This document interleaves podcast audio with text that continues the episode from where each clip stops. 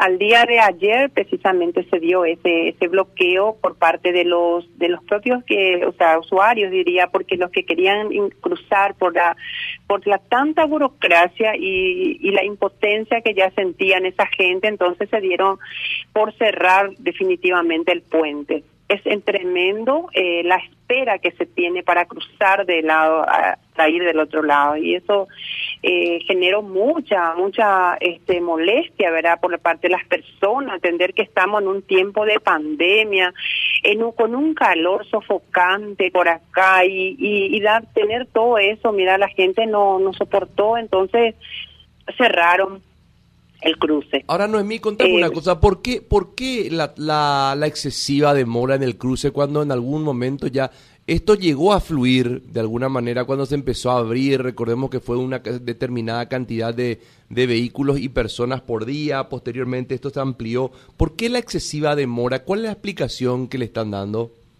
Y, y, por lo que notamos que tienen, eh, hay más personas que vinieron, ¿verdad? Muchos porque vinieron para pasar la fiesta a estos lados, hay más personas que quieren cruzar el puente y su la, la gaceta de control tienen solamente habilitada una o dos, cuando hay como siete entradas ahí para realizar, ¿verdad? Y eso es lo que hace que, que se demore demasiado, ¿verdad? Hay poco poca casilla habilitada y, y otro también se queja la gente de la de la lentitud de los que están trabajando en esas áreas.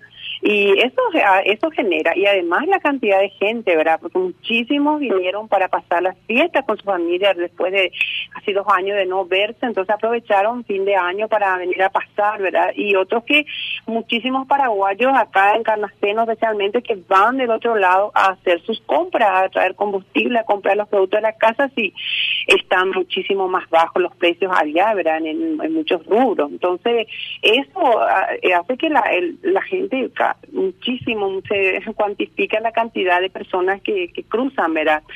Y, y ellos no miran eso por lo visto. Conste que están beneficiándose enormemente, ¿verdad? La economía argentina con esto porque nos vamos a comprarle todos. Y, y sin embargo, siempre esa burocracia luego del lado argentino, los aduaneros al lado argentino fue y lamentablemente que no se ve que ni la pandemia le, da un poquito de sensibilidad en sus corazones, nada de empatía, ¿verdad? Contra estas personas que, que quieran cruzar y hay personas adultos, hay niños, eh, no sé, deja impotente realmente hablar de esto porque, eh, y es la realidad, pero es importante que preguntes porque es importante también que el país sepa cómo cómo se trabaja, cómo se sufre para cruzar la frontera. Mm. Y se juega por las personas y eso no está malo, es inhumano lo que hacen. Y bueno, nosotros desde la asociación ya hemos elevado nuestra...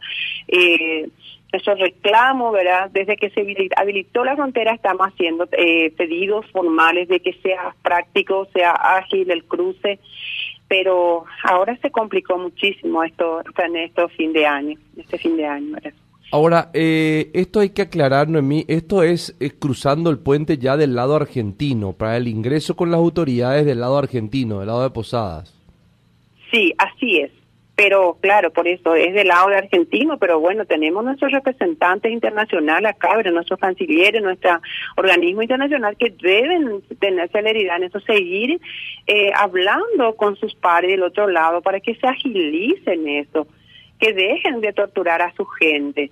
Eso eh, falta, falta mucho trabajo todavía y nos parece que se relajaron las autoridades, no, no, no está bien que se haga de esa forma.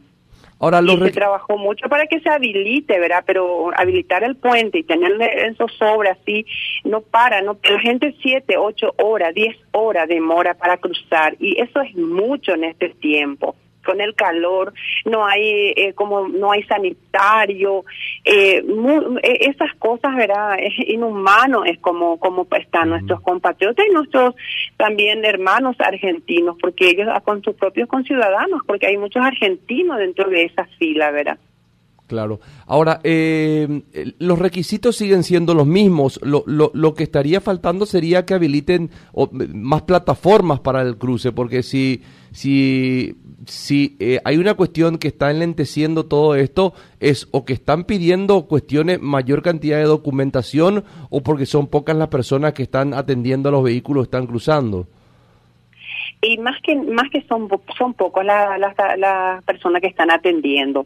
Y, las documentaciones que tienen también bueno hay algunos también que no se informan bien de qué es lo que deben falta también darle más difusión a eso verdad de qué es el protocolo para que la gente sepa y entonces vaya ya preparado con eso. Porque también eso demora y ahí están tratando de querer usar igual sin cumplir los protocolos. Eh, nosotros nos parece bien que, que haya un bueno está ahí un protocolo y bueno y se tiene que cumplir qué se va a hacer y y, la gente también tiene que ser consciente de eso. También escuché casos de que hay gente que adulteraban, eh, o sea, tenían como como una libreta de vacunación falsa y que se detectaron eso y todo eso también y ahí entonces lo obligaba a hacer ese el antígeno al cruzar y eso también tiene un costo y las personas no tenían para hacerse eh, ese eh, test nuevamente allá y todo eso también se da.